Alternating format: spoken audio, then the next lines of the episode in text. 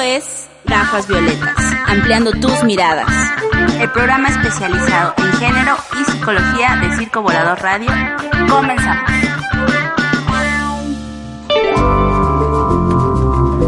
Muy buenas tardes, bienvenidos a Gafas Violetas después de este break que tuvimos. Es un placer regresar con esta como segunda temporada. Y pues nada mejor que para iniciar la temporada con un, una, un grupo de mujeres, todas ellas súper comprometidas, talentosas, conocedoras, que hoy nos vienen a invitar a la reflexión sobre un tema que a todas nos atraviesa y que a todos también nos atraviesa, pero que el día de hoy nos vamos a centrar en nosotras, sobre la cuerpa, experiencias de reapropiación. Así es que es un gusto darle la bienvenida de manera individual y de, y de manera colectiva a Cocu Colectiva Cuerpa. Bienvenidas a todas y cada una de ustedes. No sé si quieran presentarse de una vez, aprovechemos. bueno, yo me llamo Andrea y trabajo sobre todo en temas relacionados con la salud sexual y reproductiva. Ya he estado en este programa. Y ella estuvo con nosotros cuando hablamos de interrupción. Interrupción legal del, embarazo, exactamente. Y eh, pues lo sostengo como la vez pasada, me encantan los temas controversiales, me encanta nombrar la cuerpa con A, que ahorita vamos a entrar en ese dilema. y este me encanta mi colectiva y mis amigas son mi sostén absoluto y, y, me ha brindado un sentido en la vida y un significado pues muy especial, ¿no? Y que, que sí me, me conmueve. y ya. ¿Quién más quiere? Soy Marlene, soy comunicóloga y pues a mí principalmente uno de los temas que más me gustan son las tecnologías de la información y la comunicación y pues me gusta mucho esta situación y las controversias que se arman en las redes sociales y no hay nada mejor en la escritura que la llamada cuerpa y justo, ¿no? Como lo menciona Andrea, cuerpa con A, la controversia que puede hacer tanto en espacios abiertos como en los virtuales. Muchas gracias Marley, bienvenida. Ay, se me pone la piel así chinita de escucharlas y qué bonito.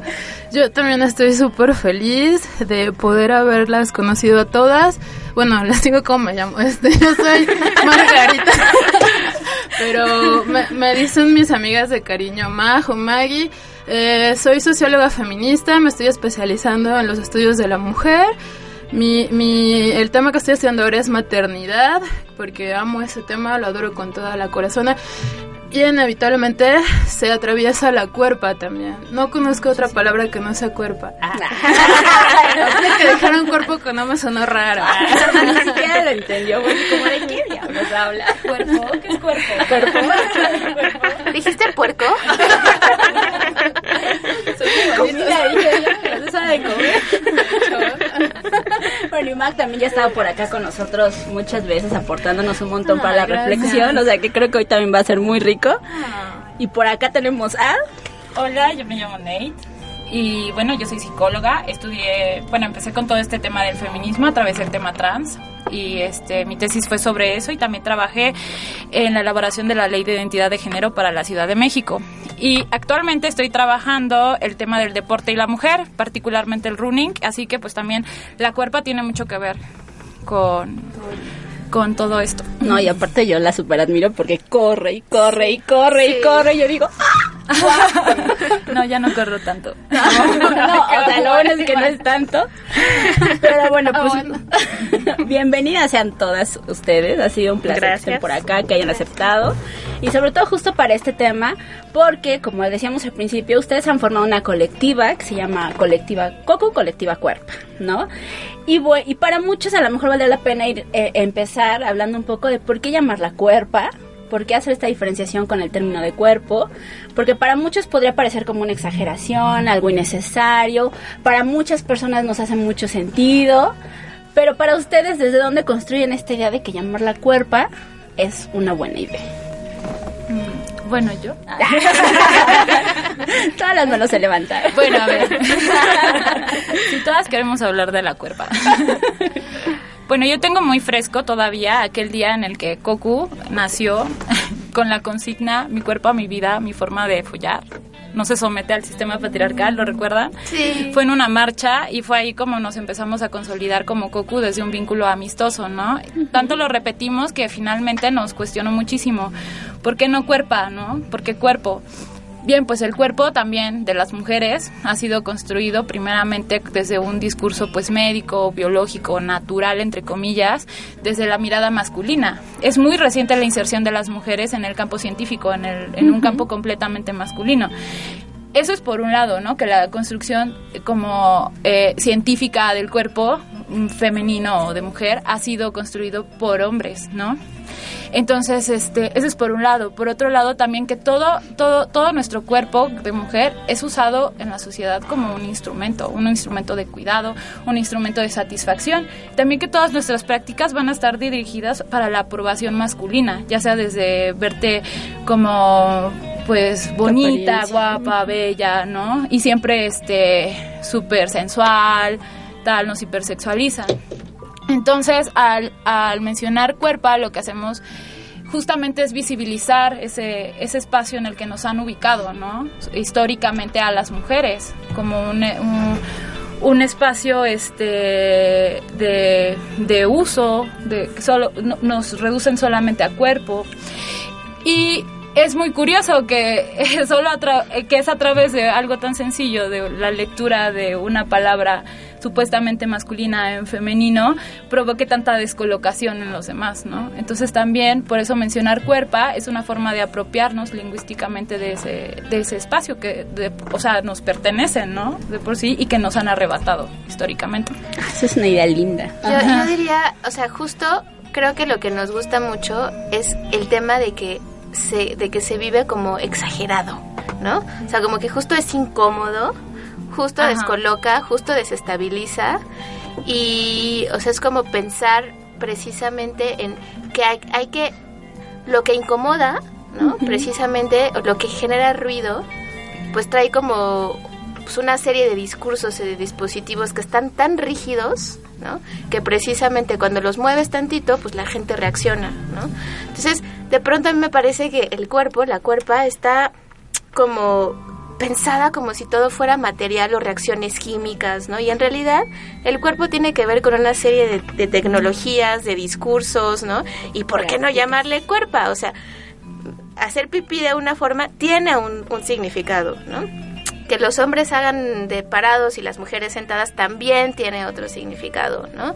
Los olores del cuerpo y de la cuerpa también llevan a discriminaciones, también llevan como a una serie de dinámicas, ¿no?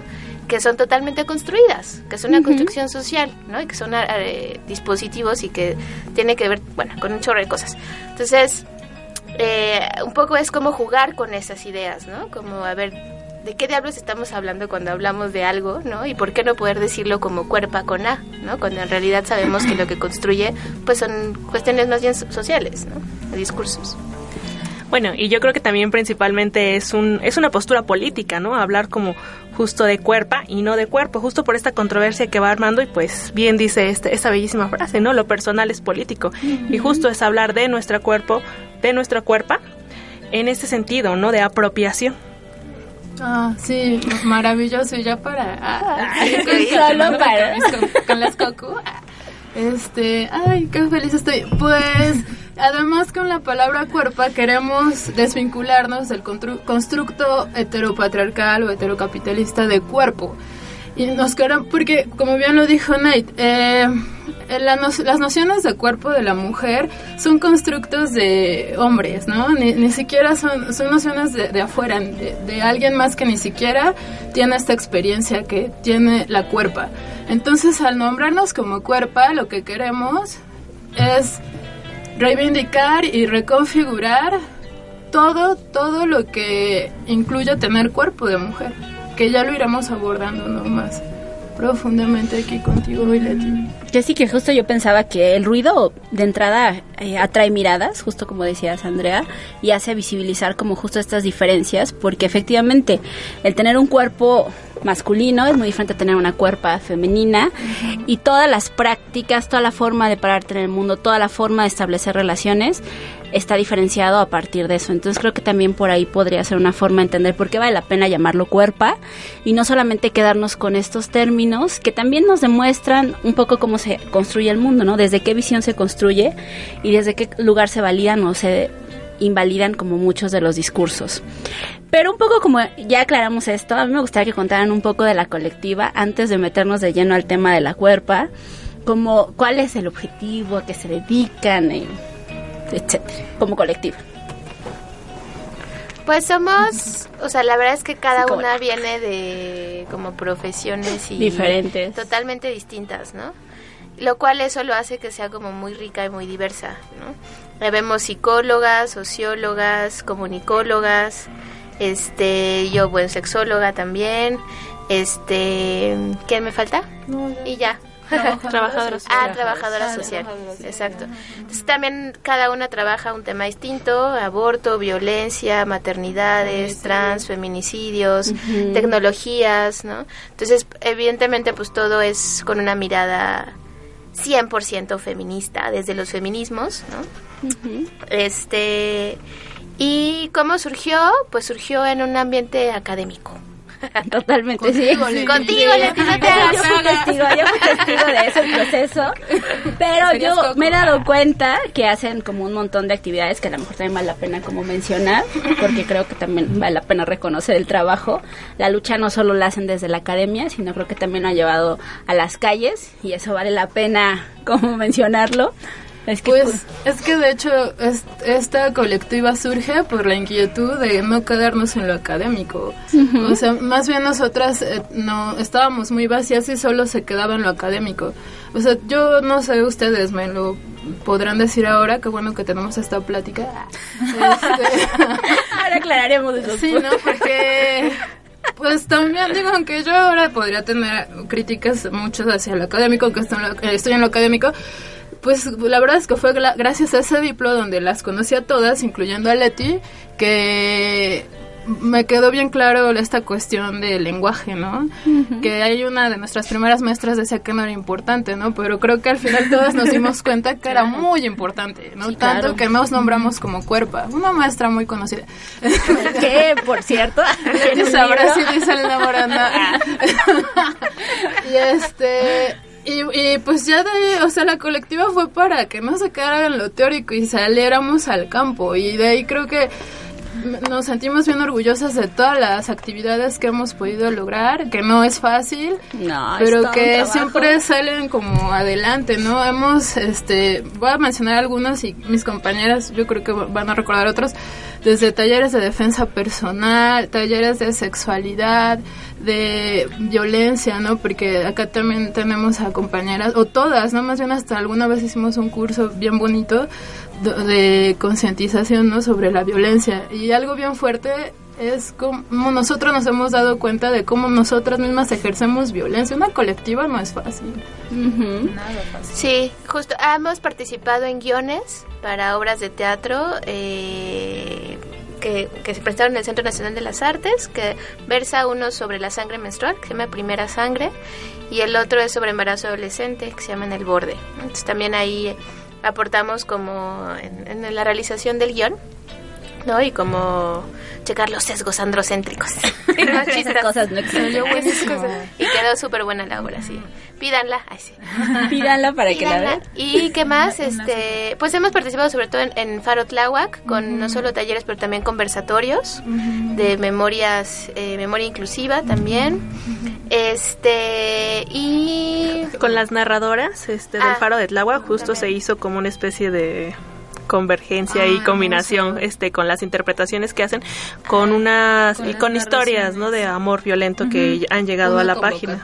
Ah, sí, claro. es una convocatoria original de Coco que es como, se- la llamamos, ¿cómo?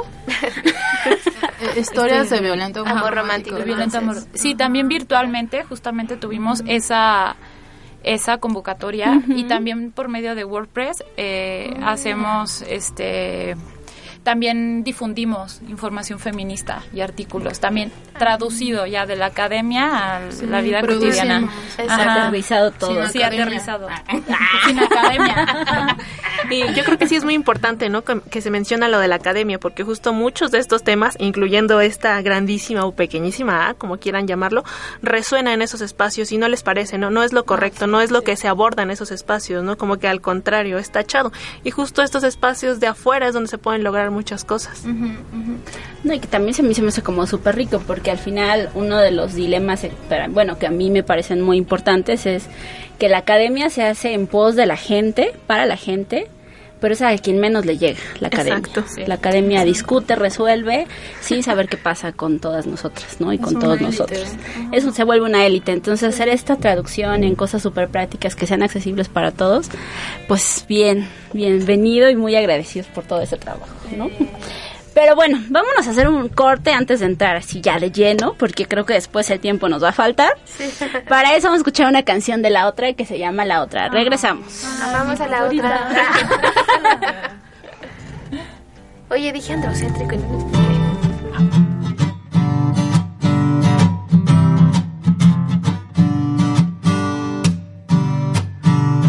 Adelgaza, súbete ese escote y quítate los pelos del a dónde vas es al centro social, no te arregles que eso queda muy patriarcal. Que eso queda muy patriarcal.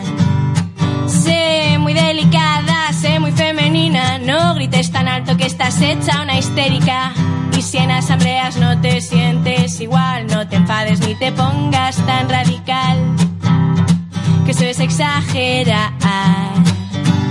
Y entre tanta basura, ¿dónde queda mi libertad? Me partí en mil pedazos y este mundo no me deja volverlos a juntar. Me levanté para no volver a ser la otra. El defecto de un modelo de normal mediocridad.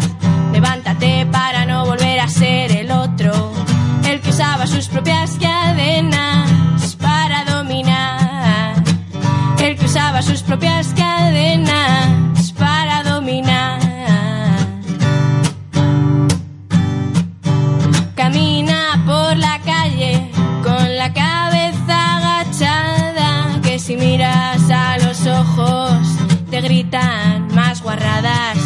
Y no se te ocurra enseñar tu cuerpo desnudo delante de un altar.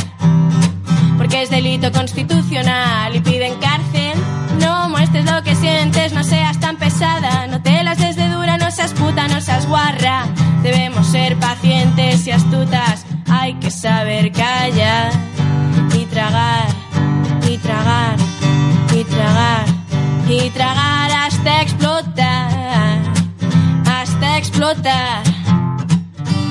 Y entre tanta basura, ¿dónde queda mi libertad? Me partí en mil pedazos y este mundo no me deja volverlos a juntar. Me levanté para no volver a ser la otra. El defecto de un modelo de normal mediocridad. Levántate para no volver a ser el otro, el que usaba sus propias cadenas propias cadenas para dominar. Para dominar. Gafas Violetas es producido por AITFAM. Si necesitas apoyo psicológico o quieres conocer nuestras actividades, búscanos como Terapia a la Medida AITFAM o en nuestro Facebook arroba AITFAM.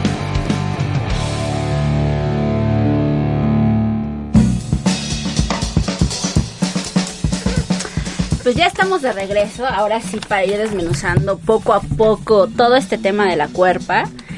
Y algo que yo les proponía acá es que pudiéramos hablar un poco sobre justamente desde nuestra experiencia de ser mujeres, todos estos discursos con los que fuimos eh, generando como esta idea sobre nuestra cuerpo, porque yo creo, bueno, al menos desde mi experiencia, mi idea sobre mi cuerpo ha ido cambiando a lo largo de la vida, dependiendo de ciertos contextos, experiencias, aprendizajes, etcétera. Y no sé si a ustedes les pasó lo mismo, si pueden haber, ver como esta diferenciación de cómo es que las fueron formando, cómo ahora han decidido vivirla y no sé. Fue muy difícil. Eso fue como flashback a la infancia. Sí, fue bien fuerte. Yo puedo empezar. Sí, empieza. Bueno, rápido. Este, yo quiero hablar desde mi experiencia porque mi- ahora he descubierto que todo lo que hago es a partir de mi vivencia desde la infancia, ¿no? Este, bueno, yo como no estudio psicología, nuevo para mí. Este, eh, yo eh, soy la de en medio, ¿no? De tres, de una hermana y un hermano. Mi hermana es menor que yo y mi hermana siempre fue muy flaca y yo no fui tan flaca. Entonces siempre tenía el adjetivo en la familia de la flaca y la llenita. No, no podía salir de su boca gorda, pero salía esta palabra de llenita, ¿no? Entonces yo crecí, o sea, eso fue desde muy chiquita, ¿no? Desde la edad de mi hija, yo creo como desde muy pequeña, cinco años, algo así. Y este, siempre crecí con una noción de ser gorda. Y, y crecí vistiéndome muy aguado y, ¿no? De, ocultando mi cuerpo desde ahí yo ya sabía que aparte ser gorda era malo, porque ser gorda es no ser bella además. Pero eh, para hacerlo rápido y no extenderme, gracias a mi a que pues llegó a mi vida el feminismo, la verdad, sin afán de idealizarlo. Aparte de que me di cuenta que ni era gorda en, en esas épocas, porque luego yo subí de peso y dije, bueno, es que, ¿por qué tenía siempre una mala noción de mí? Y ahora- aparte ahora que- pensé yo, ¿no? Ahora yo que hasta tengo pesos además me gusta un chorro, nunca me gustó tanto mi cuerpo, pero me gusta porque lo acepto y sé cómo es. Entonces pienso que la familia, eh, eh, los padres, bueno, la mamá, el papá y toda esa familia núcleo y de raíz te pueden llevar a que definas la concepción de tu cuerpo. Y es bien fuerte y de veras se siente bien feo que ya estés grande y te des cuenta y no la valores. O sea, yo me arrepiento de no haber querido mi cuerpo desde siempre. Y ahora yo, yo que soy mamá, tengo una hija, enseño a mi hija que su cuerpo es bello porque está vivo y como sea, ¿no? Y que hay que cuidarlo, pero el cuerpo es como es, ¿no? O sea, si es muy flaco, pues es muy flaco y si es más gordo, es gordo y no pasa nada, ¿no? Algo así. no, pero esto que dices es como súper importante, porque sí creo que estas estas primeras personas significativas, o sea, nos dan como toda esta parte social y cultural de lo que tendría que ser los estándares de, un cue- de una cuerpa, ¿no? Desde dónde se tendría que ir desarrollando, bajo qué características, qué se vale, qué no, y qué tendría que modificarse y qué tendría que aceptarse. Claro, y luego los medios de comunicación lo Ah, reafirman. bueno, sí, aparte, todo un tema, ¿no? Yo eh, identifico como que hice más conciencia de este asunto a partir como más de la adolescencia, porque mm, pues el tema de la sexualidad es- siempre ha estado obviamente como presente en mi vida. Por algo estudié eso, ¿verdad? Por algo puede dar muy buenas. este y de pronto empecé a darme cuenta que ciertas eh, prácticas, ciertos gustos, ciertas cosas que hacía, pues eran bastante juzgadas, ¿no? Y a veces tuve un tiempo una, una etiqueta por vivir una sexualidad libre, ¿no? Entonces sí me afectó, sí fue como fuerte, sí, pues, o sea, como que sí vivía en, en estigma un ratito, luego ya lo superé. pero, pero ahí fue como, como este tema de castigar un poco mi, mi cuerpo, mi cuerpo, ¿no? Ca- Castigar como el goce, el placer, eh, las posibilidades, ¿no? El derecho implicaba. a- Ajá. Y ahora que lo pienso un poco en la chamba, en lo que trabajo, pues creo que gran, o sea, el tema del aborto, pues obviamente también está enmarcada, eh, claro que enmarcado en el silencio, el placer y la sexualidad, ¿no? Y entonces se castiga con una serie de discursos alrededor del aborto, en donde, pues, ¿no? Como quien aborta es porque fue irresponsable, ¿no? Por sus relaciones sexuales no se cuidó, bla, bla, que al final, o sea, insisto, lo que hay de trasfondo es un castigo a la sexualidad, pero sobre todo a la sexualidad de las mujeres. Claro. Entonces, Sí, que no es lo mismo. Mira, con tu pregunta todo, todo concatenó. Todo va ahí entretejiéndose. Es mágica. Al final todo tiene relación, ¿no? Desde donde miramos el mundo. Así Claro. es. No sé. Bueno, ah, perdón. No, sí, no. Bueno, pues mi mundo y ahora sí que en mis tiempos y mi infancia, pues yo creo que está marcada al menos a, a- a mi persona de dos maneras. Una es porque yo era una persona muy muy delgada.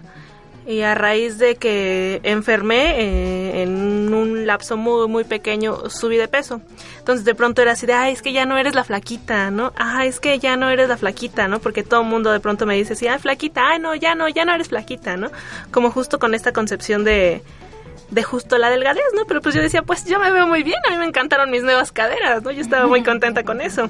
Y realmente tengo como otra apropiación del cuerpo porque siempre está marcado como con el deber ser de la mujer, ¿no? O sea, yo desde muy pequeña he sido muy tosca, ¿no? Como un poquito más de botas, un poquito más de, de otro tipo de, de vestimenta. Y en cambio de pronto también es de no encajas en los dos mundos, porque también me encanta pintarme, ¿no? Entonces de pronto éramos, o sea, ¿cómo te gusta pintarte? Pero ve cómo te vistes, ¿no? O ¿por qué no te sientas bien, ¿no? ¿Por qué no te sientes como una señorita? ¿O por qué te sientes con las piernas abiertas, ¿no? Y que creo que también es un, un posicionamiento del cuerpo, ¿no? Porque justo es de, no, es que tú cruzas las piernas, ¿no? Y en cambio todo el mundo tiene derecho a sentarse de otra manera mientras sea hombre, ¿no? Entonces creo que es algo como muy importante hablar justo también de, de estas corporalidades, porque justo aquí lo, corporal es político también, ¿no? Es, es, un, es un gran posicionamiento al, a nosotras, ¿no? A la cuerpa. Sí, eso que dices de cómo ocupamos el espacio público cuando nos sentamos, ¿no? O sea, tenemos que reducirnos a no existir en el espacio público. Siéntate con las piernas cruzadas y toda encogida. Ese, ese tema me parece muy interesante. Yo mi cuerpo la viví, pues, mmm, creo que eh, depende de la etapa. Coincido con muchas de ustedes, justo con la percepción que tenía de mi cuerpo. Creo que actualmente todavía estoy como en un proceso muy similar de aceptación al que Mac habló ahorita sobre aceptar mi cuerpo como es. Este, a pesar de que mucha gente me dice que soy delgada, yo a veces no me veo así, ¿no? y es algo muy fuerte. Y a pesar de que había tenido también ese proceso antes. Este, pero también tengo, bueno, me viene a la mente un, un escrito que hice hace tiempo sobre mi primera menstruación. Y lo que analizaba ahí acerca de cuando me bajaba la sangre es que yo me sentía muy sucia y que me ba eh, enseguida de que me bajó yo lo que hice fue bañarme y llorar porque me sentía muy muy muy sucia y posteriormente lo que hice fue ocultar mi menstruación algo que se hace en muchas culturas no o sea es, uh -huh. es común que las mujeres no hablemos de nuestra menstruación. Y en algunas en otras sociedades lo que hacen es ocultar a la mujer mientras menstrua y también lo que hablaba en ese escrito es lo mucho que me preocupaba después de que me había bajado era cómo era ser una mujer, cómo caminaba una mujer y el temor que me daba, el terror que me daba pararme al pizarrón a, a hacer cualquier tarea que el profesor me pedía. No me importaba que si sabía o no, lo que importaba era se van a dar cuenta que no sé caminar como una mujer y que yo estudiaba cómo caminaba una mujer y después de eso decidí caminar como yo quería. Y y pelear con mi mamá porque ella siempre quería que me peinara, quería que fuera femenina y nunca pude ser así, entonces este igual viví peleada como con ese rol desde muy pequeña, ¿no? De, de cómo debes sentarte, cómo debes vestirte, cómo debes expresarte, los gestos, todo. Entonces así yo viví mi cuerpo y a veces todavía lo... Lo reproduces. Sí, todavía, es muy fuerte, sobre sí, todo claro. si no estás... Yo creo que es bien importante eso de la repropiación, ya digo, un poco yendo a eso, como los lazos con otras mujeres, ¿no? Tener contacto uh -huh. con ellas, eh, justo compartir estas experiencias y ver que no eres la única que la que las tiene. Sí, socializar. Es sí. como una cura, ¿no? Sí. Un tipo de curita. Yo también, solo rápido, quiero mencionar en la línea que va Nate, que sí, que a veces pareciera que por uh, posicionarnos como feministas ya nos curamos de la gordofobia o, o de, no sé, querer más chichi o más nalga, etcétera, ser flaca. Uh -huh. Pero la verdad es que es un proceso que te puede llevar hasta toda la vida, no es fácil. Este, hay quienes lo logran, pues, chido y no, y que eso también se debe compartir, se debe visibilizar no, tampoco se quiere como crear desde acá un, o sea, nunca vamos, nunca como feministas tenemos que ser como jueces de otras mujeres, ¿no? Cada cada experiencia corporal es distinta, ¿no? Igual unas pueden estar cómodas con su carne y otras no, y pero para eso están estos lazos que menciona Nate, que yo considero son curativos, ¿no? Sí, que yo creo que eso es, y ya lo iremos viendo a detalle porque sí creo que es un punto súper importante de la, de la reapropiación Pero yo creo que eh, cuando yo pienso en mi experiencia y en estos discursos sobre la cuerpa, comparto muchos de ustedes de- respecto a estas expectativas de cómo tendría que ser. Mi familia es como súper tradicional y aparte crecí como entre puros hombres, entonces era todavía como más esta presión de cómo tendría que ser en cuanto a físicamente y demás. Y por ser la única mujer representante de la familia, bueno, pues todavía más, ¿no? Pero aparte yo creo que algo que que durante que estuvo siempre en el aire aunque no se decía era como el silencio respecto a la cuerpa, ¿no? O sea, lo que pasa con la cuerpa es tu tema, nada más. No es algo que se comparte, no es algo de lo que se habla, es algo eh, muy íntimo y personal que a pesar de que todas las mujeres pasamos por lo mismo, no se debe de, porque entonces entras como en este mundo de las etiquetas. Creo que también eh, era un era un discurso sobre la cuerpa como algo que es como un instrumento justamente para los demás y no un instrumento propio. O sea, creo que esas son como los dos, las ideas más que me vienen a la mente de todas las prácticas que tenía en casa y de cómo justamente ser agradable y ser aceptada en el mundo masculino, ¿no? O sea, como esta preparación, creo que era como el discurso más fuerte y que de pronto sigue estando, ¿no? O sea, yo sí creo que hay muchas... Eh, muchas preguntas, quejas, sugerencias, reclamaciones, desde cómo yo ejerzo el ser mujer. ¿no? Y, y como muy tendiente también a este tema de las etiquetas, que te- creo que también es un tema súper importante, de cómo eh, la posibilidad de experimentarnos siempre está ligada socialmente a que seamos etiquetadas como fuera de la norma, ¿no? Pero, bueno, no sé, ah, creo que todavía nos da tiempo. Y a lo mejor lo han ido como hablando, pero ¿qué efectos ha tenido, tuvieron estos discursos en, en su forma de posicionarse en el mundo, de relacionarse, de verse a sí mismas? Porque yo sí creo que de las cosas más complicadas que puede haber es como establecer esta relación justo de paz con tu cuerpo, ¿no? O sea, el justamente entender que yo de pronto ahora lo veo y la realidad es que la cuerpo humana es tan linda, o sea, es tan impresionante cómo, cómo se mueve, cómo se conecta, cómo funciona. Y digo, wow. Y, sa- y a pesar de que puedas o no cumplir estándares o no, no importa, pero por sí misma funciona, su funcionamiento es impresionante. Pero ahora lo veo, o sea, sí creo que durante mucho tiempo también lo vivía desde este lugar de, ah, ¿qué voy a hacer? ¿No? O sea, como tú decías, ¿cómo le aprendo? ¿Cómo le hago? ¿Cómo lo cambio? ¿Cómo lo corrijo? Exactamente, o tal vez tendría que o tener más centímetros o menos centímetros o no sé, algo así. ¿No? Para mí ha sido como, o sea, honestamente, para nada estoy en paz. a ser honesta. o sea, por supuesto que sí he transformado muchas cosas de la percepción, mi autopercepción, ¿no? Pero sigo en, en el camino y en la deconstrucción absoluta. Eh, pero lo que algo que identifico como muy claramente y muy cortito, voy a ser muy concreta, es entender que la- hay una lectura social que está enmarcada en un contexto cultural machista, ¿no?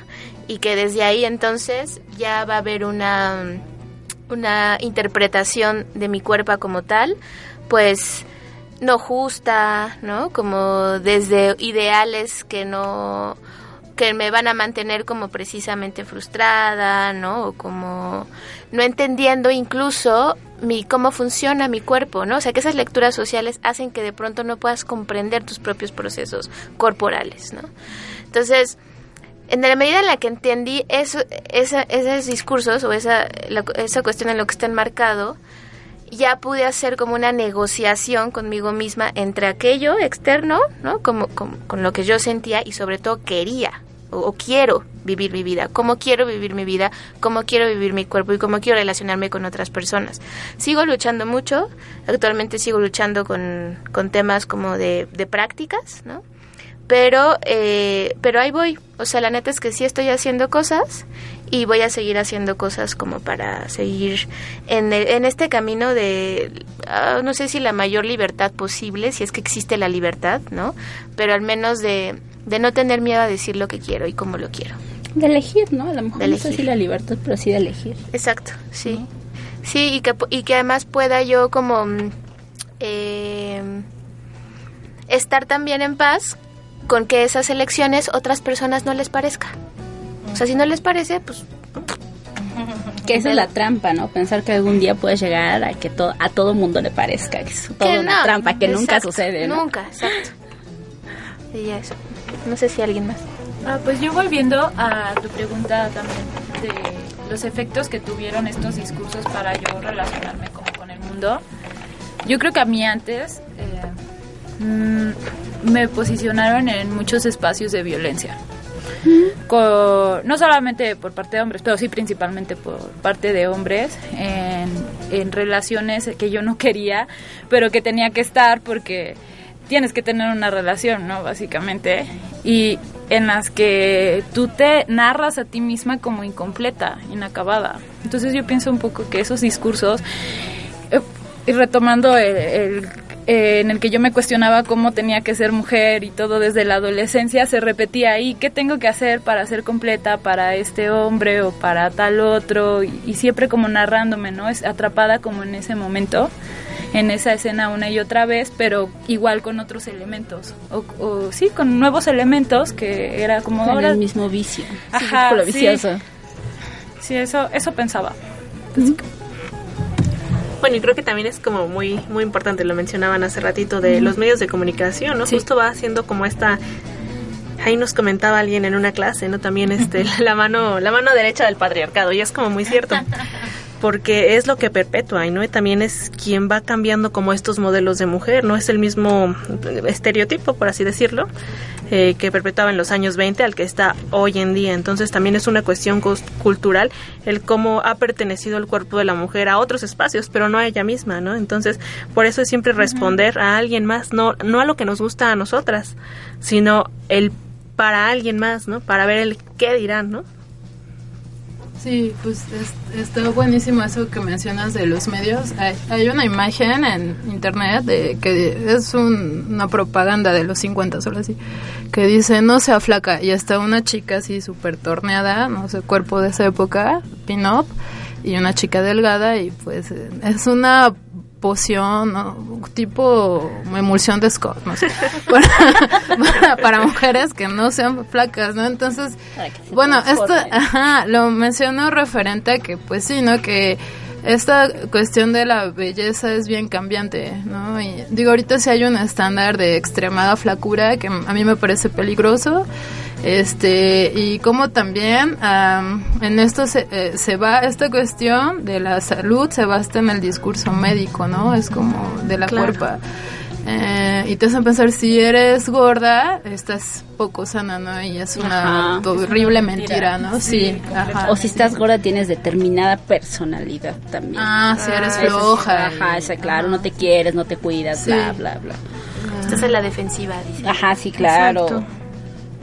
Y ahí, no, nosotras, bueno, yo ahora lo, pu- lo he podido ver más de cerca, cuando tú te aceptas con un cuerpo fuera de la norma, es una forma de subvertir el sistema en el que estás pisando, ¿no?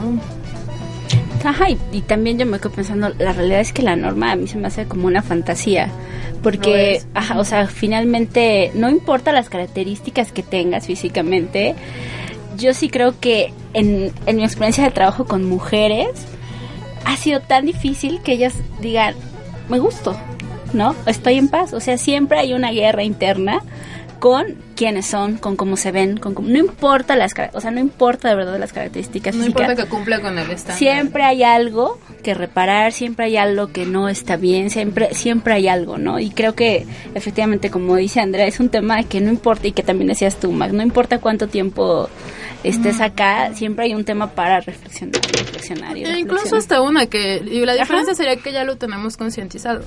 Y entonces Exacto. cuando estamos en esta onda de no aceptarnos o de autogordofobia, gordo, gordofobia, estamos con de a ver, no, para, ¿no? No. Pero la neta es que no te exenta.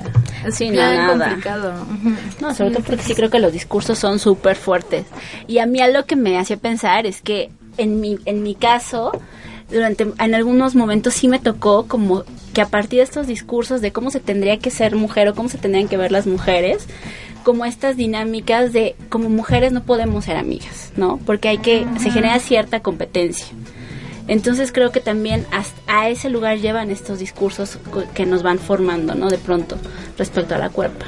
Algo, algo rápidamente que quiero nombrar es que creo que también este, detrás de todo esto pues está el tema de la, de la colonización, ¿no? O sea, creo que también eh, los ideales, ¿no? Los estándares que también nos imponen, pues no tienen nada que ver con nuestra cultura, como Claro. tal, ¿no? Sí, nada. Nada. Entonces también desde ahí hablamos de toda una construcción del conocimiento en general y eso implica la estética, implica la filosofía, implica todo desde una pues, una postura eurocentrada completamente, ¿no? Entonces, marca, o sea, opresiones en todos lados y, y que se van a y que se van a marcar en nuestras cuerpas, ¿no? Y que las vamos a tener que Bueno, y ahí es que incluso, por ejemplo, si vemos, es un ejemplo igual, Shakira, ¿no? ¿Cómo era antes y cómo es Shakira ahora?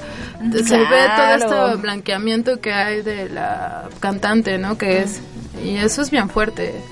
Es un, y entonces ya está el estándar colonial a seguir.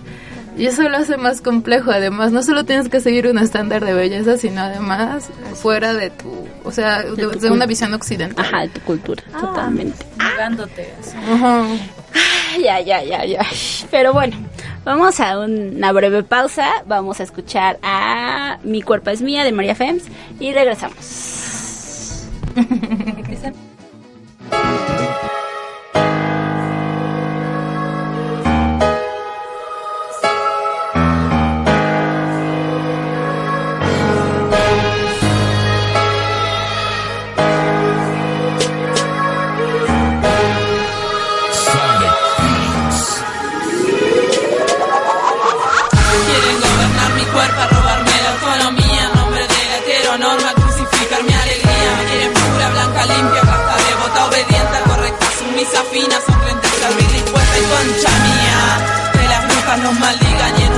un que la redan todas sus yutas biblias Elijo ser la insumisa, sin sus misas, sin doctrinas por el resto de mi vida Conscientemente insurrecta por las muertas, por las presas, víctimas de sus profecías asesinas algún día.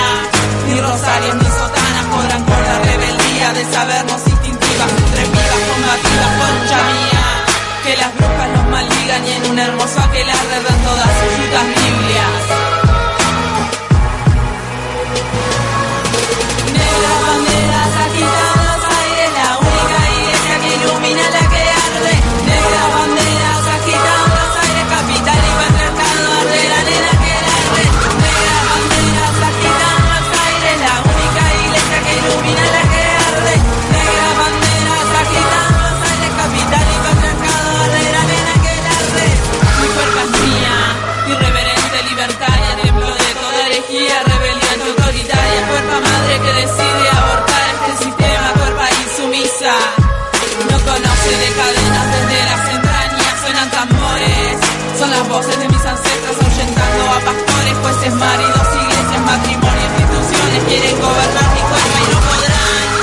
La última cena será nuestra, no pueden ser mil plegarias contra mi cuerpo a protesta, señores. Somos malas,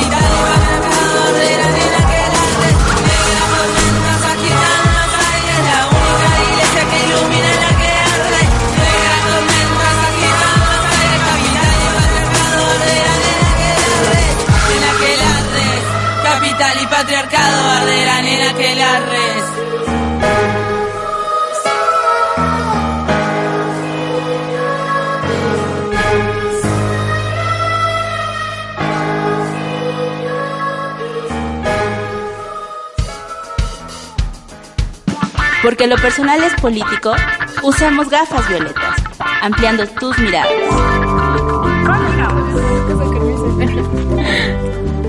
Ya estamos de regreso. De verdad, un día haremos un programa sin cortes porque es mucho más divertido. todo lo que pasa en el Inter, porque todo fluye diferente. Pero bueno, regresando un poco al tema de la, de la cuerpa.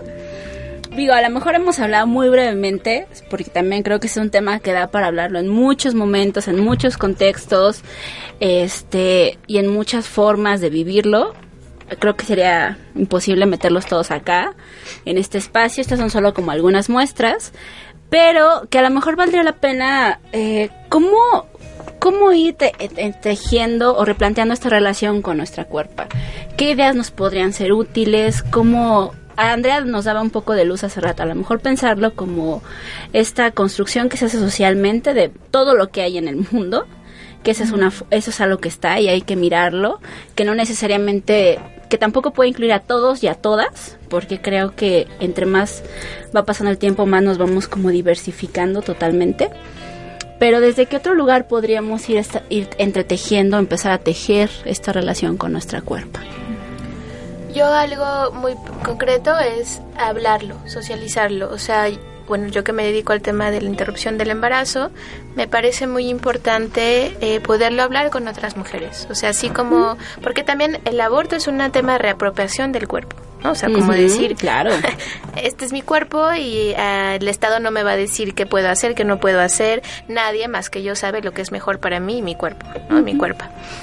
Eh, entonces, pienso que el tema, como así como hablamos, por ejemplo, de los embarazos que decidimos continuar, también hablar de los embarazos que decidimos interrumpir, ¿no? Como horizontalizar experiencias que históricamente han sido estigmatizadas desde el cuerpo, desde la cuerpa de las mujeres. Uno de ellos es el aborto, pero hay miles. Hemos mencionado la menstruación, los olores, etcétera, etcétera. Entonces, las prácticas, así es. Entonces yo, yo como aparte de, de entender la lectura social, hablaría de socializarlo, de hablarlo entre nosotros. ¿Alguna otra idea? Mac. Yo sí tengo una, pero tú tú. Pero quiero darte una oportunidad primero. para como para tejer otro me repito la pregunta no sí por favor. Es que no sé si la caché bien porque me distraje con lo de Pues, pero bueno lo quería mencionar que parte de estos ejes eh, que nos pueden ayudar a la reapropiación de nuestra cuerpa este miren es eh, son yo creo hay dos ejes básicos que Estoy hablando desde mi experiencia, pero la neta es que aquí ninguno de ustedes lo va a negar. ah. Este, el amor propio y in- in- invito a tus radioescuchas, Leti, a que no tengan miedo de hacer lazos con otras mujeres, porque esto que mencionabas hace rato de que pues eh, mujeres juntas ni difuntas, ¿no? Casi casi. Este, no esto que en sarcasmo dice este Chayito Castellanos. Pues que no, o sea, miren, cuando hacemos lazos entre mujeres, además de que subvertimos al sistema patriarcal, nos referimos al sistema patriarcal a esta estructura dominante de la sociedad machista. Este, cambia la vida totalmente, en serio. No, no, tu andar por la vida cuando empiezas a hacer un lazo con amigas, no solo una amiga, con amigas, cambia radicalmente y te mueves de otra manera. Esto pasa seas feminista o no seas feminista, pero tienes que empezarte a borrar todas estas eh, pues prenociones y prejuicios que han existido de que pues las mujeres no pueden tener como buenas relaciones porque pues eso solo existe en los hombres, ¿no? Eso es una gran mentira que nos han enseñado por los siglos de los siglos y que tenemos que empezar a destruirla creando lazos sanos entre mujeres. Entonces amor propio y lazos sanos entre mujeres Entonces, para la reapropiación. dosis fuertes y continuas. Sí, muy, dosis muy, muy fuertes. Yo, pues, además de las que ya dijeron Andrei y Mark, que estoy muy de acuerdo con eso, porque este proceso de reapropiación no puede ser individual y solitario, porque es muy fuerte. Duele, es doloroso, es muy, muy doloroso. Este, bueno, yo pienso que otra forma de reapropiación es eh, la actividad física, porque además de que es el tema, es mi tema. no por nada es mi tema. Lo que he notado en espacios mujeriles, también los espacios mujeriles, me parecen eh, este una de las estrategias de reapropiación. Bueno, en espacios mujeriles del deporte, que eh, practiqué jiu-jitsu en algún momento entre puras mujeres, también lo que noté fue una ruptura con esta idea del cuerpo de la mujer como débil, ¿no? O sea, descubrieron su propia fuerza y también eh, rompieron muchos límites. Entre esos, bueno, yo también rompí muchos límites. La primera vez que di una marometa grité muchísimo. Tenía muchísimo miedo, pero me di cuenta que me gustó mucho y empecé a hacerlo.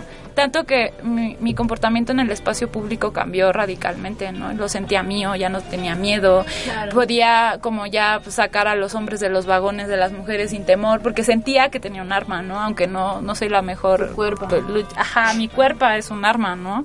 Pensaba eso y me, me ayudaba como a narrarme de esa manera. Y pienso que justo la exclusión de las mujeres de los deportes durante siglos ha sido eh, pues parte de dominar nuestro cuerpo, ¿no? Aún porque un cuerpo débil eh, que no desarrolla fuerza física es un cuerpo sometible y pues lo voy a decir, es violable, ¿no? En la calle, en el espacio público y en el privado, que también pasa, ¿no?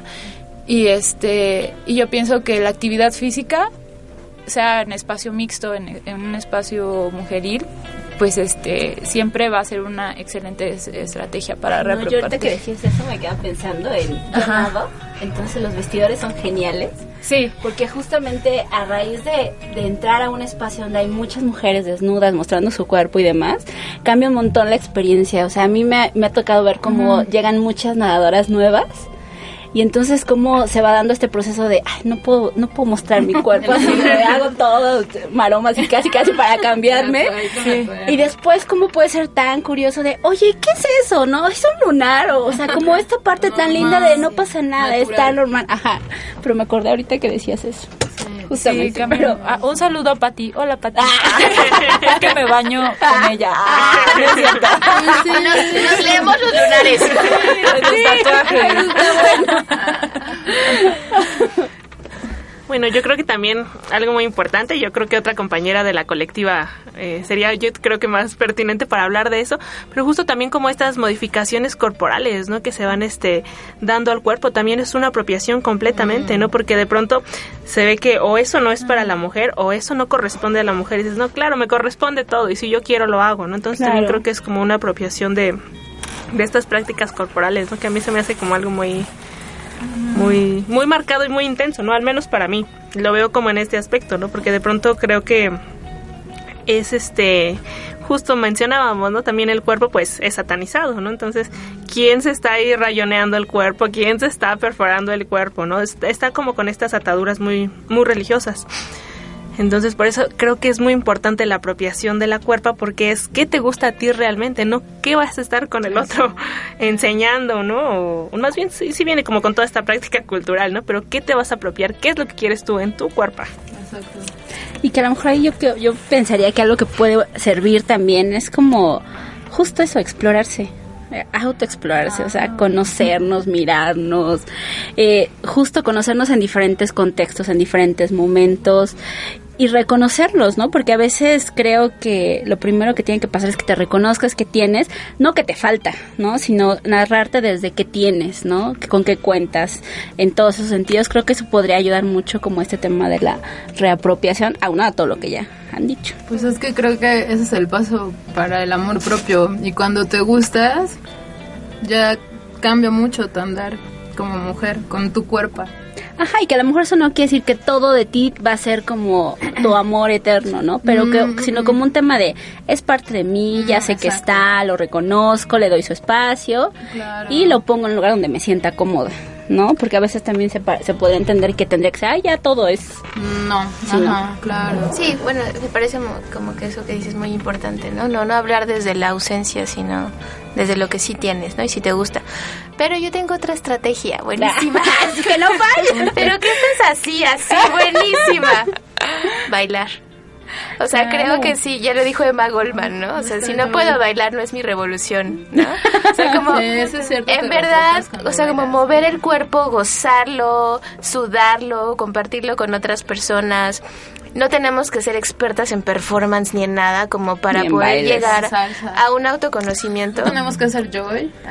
Saludos, Joy. Por cierto. Bueno, el perreo hasta abajo, venga. Y este, entonces, eso, yo hablaría que una estrategia muy cercana que todas y todes y todos tenemos es bailar. Es bailar y gozar y gozar el cuerpo. Y ser malas. Yo creo que sí, también, ¿no? Hay que ser malas. es que en cabina nos están diciendo que ya nos quedan unos minutillos rápidamente. Siempre estamos empezando todo esto. Ah, sí quiero decir otra cosa, pero me voy a extender. bueno, rápido, sí, es, va vinculado con lo que estaban diciendo, pero, ajá, que esto tiene que ver con que tú te gustes, ¿no? Tampoco se trata como de estigmatizar a la mujer que se operó toda porque ya cayó en el estándar. No, o sea, si ella es feliz, está chido, ¿no? No, no somos nadie para juzgar el, el cuerpo de otra y es uno de los ejes básicos de la lucha feminista. No vamos a estigma- estigmatizar a otras mujeres por seguir ciertos estándares si son felices y están aceptando su cuerpo, ¿no? Es un tema bien complejo. Es muy ese. complejo, sí, porque habría que mirar que, desde dónde están mirando la dónde? felicidad, si realmente son felices, o sea, no Sí. digo que no... no- Pero en el aspecto del no juzgarlo, ¿no? Al menos Ah, desde acá. ah, Sí, ok. sí, sí, pero, pero sí. no vamos a aportar a que, Eso. a que se sienta mal, ¿no? O a Eso. agredir Ajá. subjetividades o violentar Claro. subjetividades. Esa- Violentar. eso, Pero eso. sí, creo que tiene muchas Es el, Sí, dilema del sí, día de hoy. Es, es complejo. Es eso. un dilema, sí creo que es un Sí. dilema y no está resuelto, sí creo que es un conflicto, pero pero estoy de acuerdo en, en el objetivo que no sea violentar. Eso. Y que a lo mejor solo apostarle a que sea una... eh, O sea, yo creo que es muy difícil decir que es una elección propia, porque al final todas somos parte de este contexto, de esta Sí. cultura, y entonces todo está, como otro muy... planeta. Exactamente, pero sí a lo mejor que sea una elección súper plasmada, analizada y ver desde dónde estás eligiendo, o para quién estás eligiendo, ¿no? claro. O qué vas a Sí. lograr con ese tipo de Es que cosas ese también. tema se va- tiene mucha arista, Sí, entonces, por eso les dije que mejor no. Yo les advertí, pero ustedes que baneé, traerlo. lo baneé ya saben pasando. cómo soy.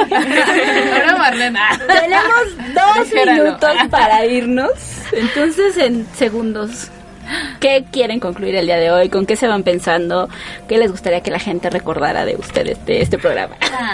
Rápidamente, yo, yo, yo solo me quiero ir. Yo no me quiero ir nunca. No, solo voy a decir las redes sociales. la puerta. Ah, las redes sociales. Nos pueden encontrar en Facebook, este, como Colectiva Cuerpa. Y en los, los artículos tenemos en WordPress, es Cuerpa Colectiva, WordPress. Y este. Y el mail que es Cuerpa. cuerpacolectiva.gmail.com Entonces esas son como las páginas donde nos pueden encontrar y seguir en contacto y seguir disfrutando de nuestras cuerpas. Y gracias de ti. De nada. ¿Alguien más?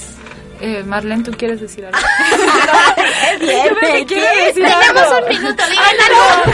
Ah, pues yo creo que hay que reconocer este proceso no como individual, insisto en eso, porque a veces decimos, ah, las mujeres deben ser muy empoderadas y tal.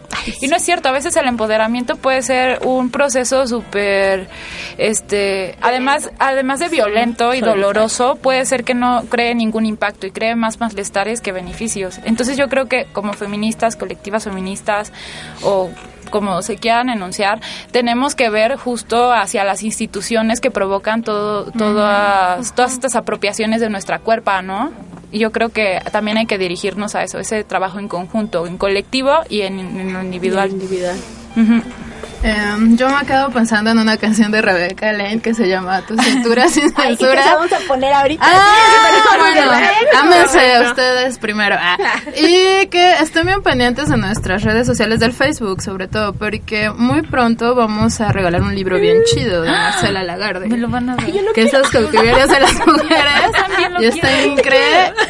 Y eh, que la Cocu ha estado haciendo bastantes cosas eh, y ya van a ver lo que viene nuevo. A ver, festejo de segundo Sí, aniversario sí, también. sí, sí. Eh, Tan rápido. Y gracias, Leti. Estoy muy feliz y Manu, todas, Bueno, pues gracias. yo me quedo con que la cuerpa sí es algo muy grande, místico y mágico, sin duda alguna. Y yo creo que sí vale la pena amar a nuestra cuerpa, sin duda alguna. bien. Ay, nos Yo les agradezco. claro, ¿qué mejor que aplaudir que nosotros reconocernos? Sí, exacto. Yo les agradezco mucho que hayan venido desde todos los lugares del mundo que habitan porque viven en lugares súper diferentes y se vinieron hasta acá para charlar y eso está muy rico. Y pues efectivamente creo que la invitación está hecha a conocernos, a reconocernos y amarnos. Esa es una invitación muy buena, una apuesta. Toda su información de Coco la vamos a subir a las redes sociales de Gafas para que también puedan estar en contacto por si lo necesitan. Y nos vemos la próxima. Nos quedamos justamente con la canción de Rebeca Lane y nos vemos para la próxima. Adiós, cántala más. Ahí vas.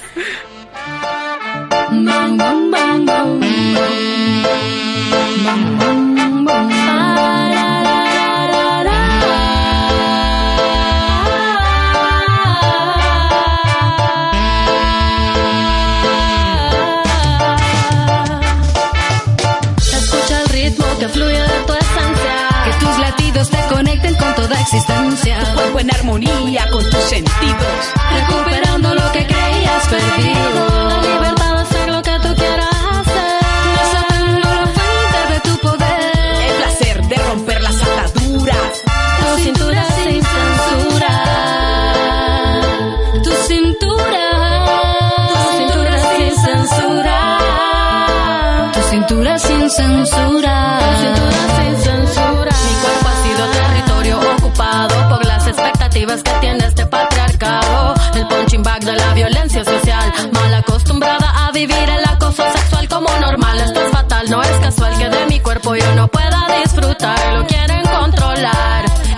que llevo dentro libero cuando bailo. No me hace falta amor porque yo me amo demasiado. No me hace falta amor porque yo me amo demasiado. Ah. Escucha el ritmo que fluye de tu esencia. Que tus latidos te conecten con toda existencia. Tu cuerpo en armonía con tus sentidos. Recuperando lo que creías perdido.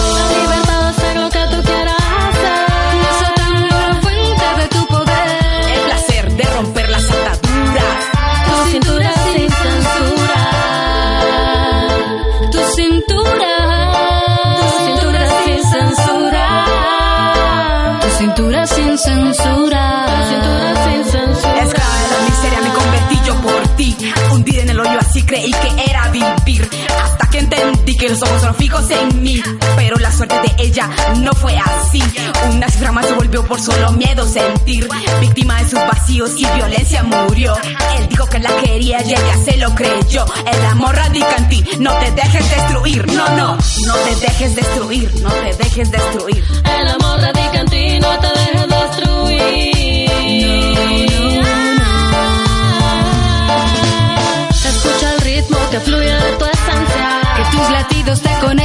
toda existencia. Tu cuerpo en armonía con tus sentidos. Recuperando lo que creías perdido.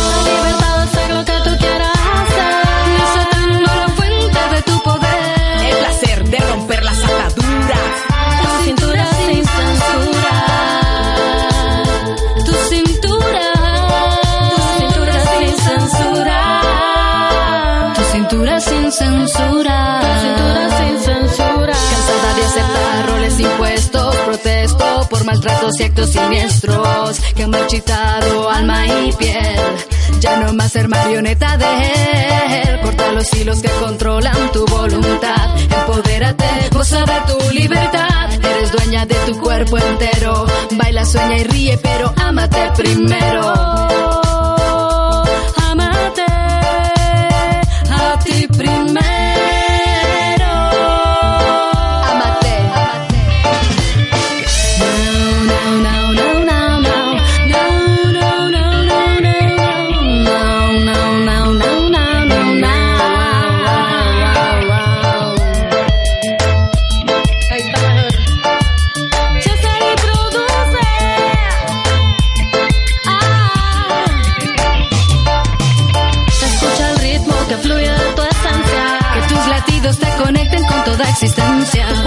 Armonía con tus sentidos. Recuperando lo que creías perdido.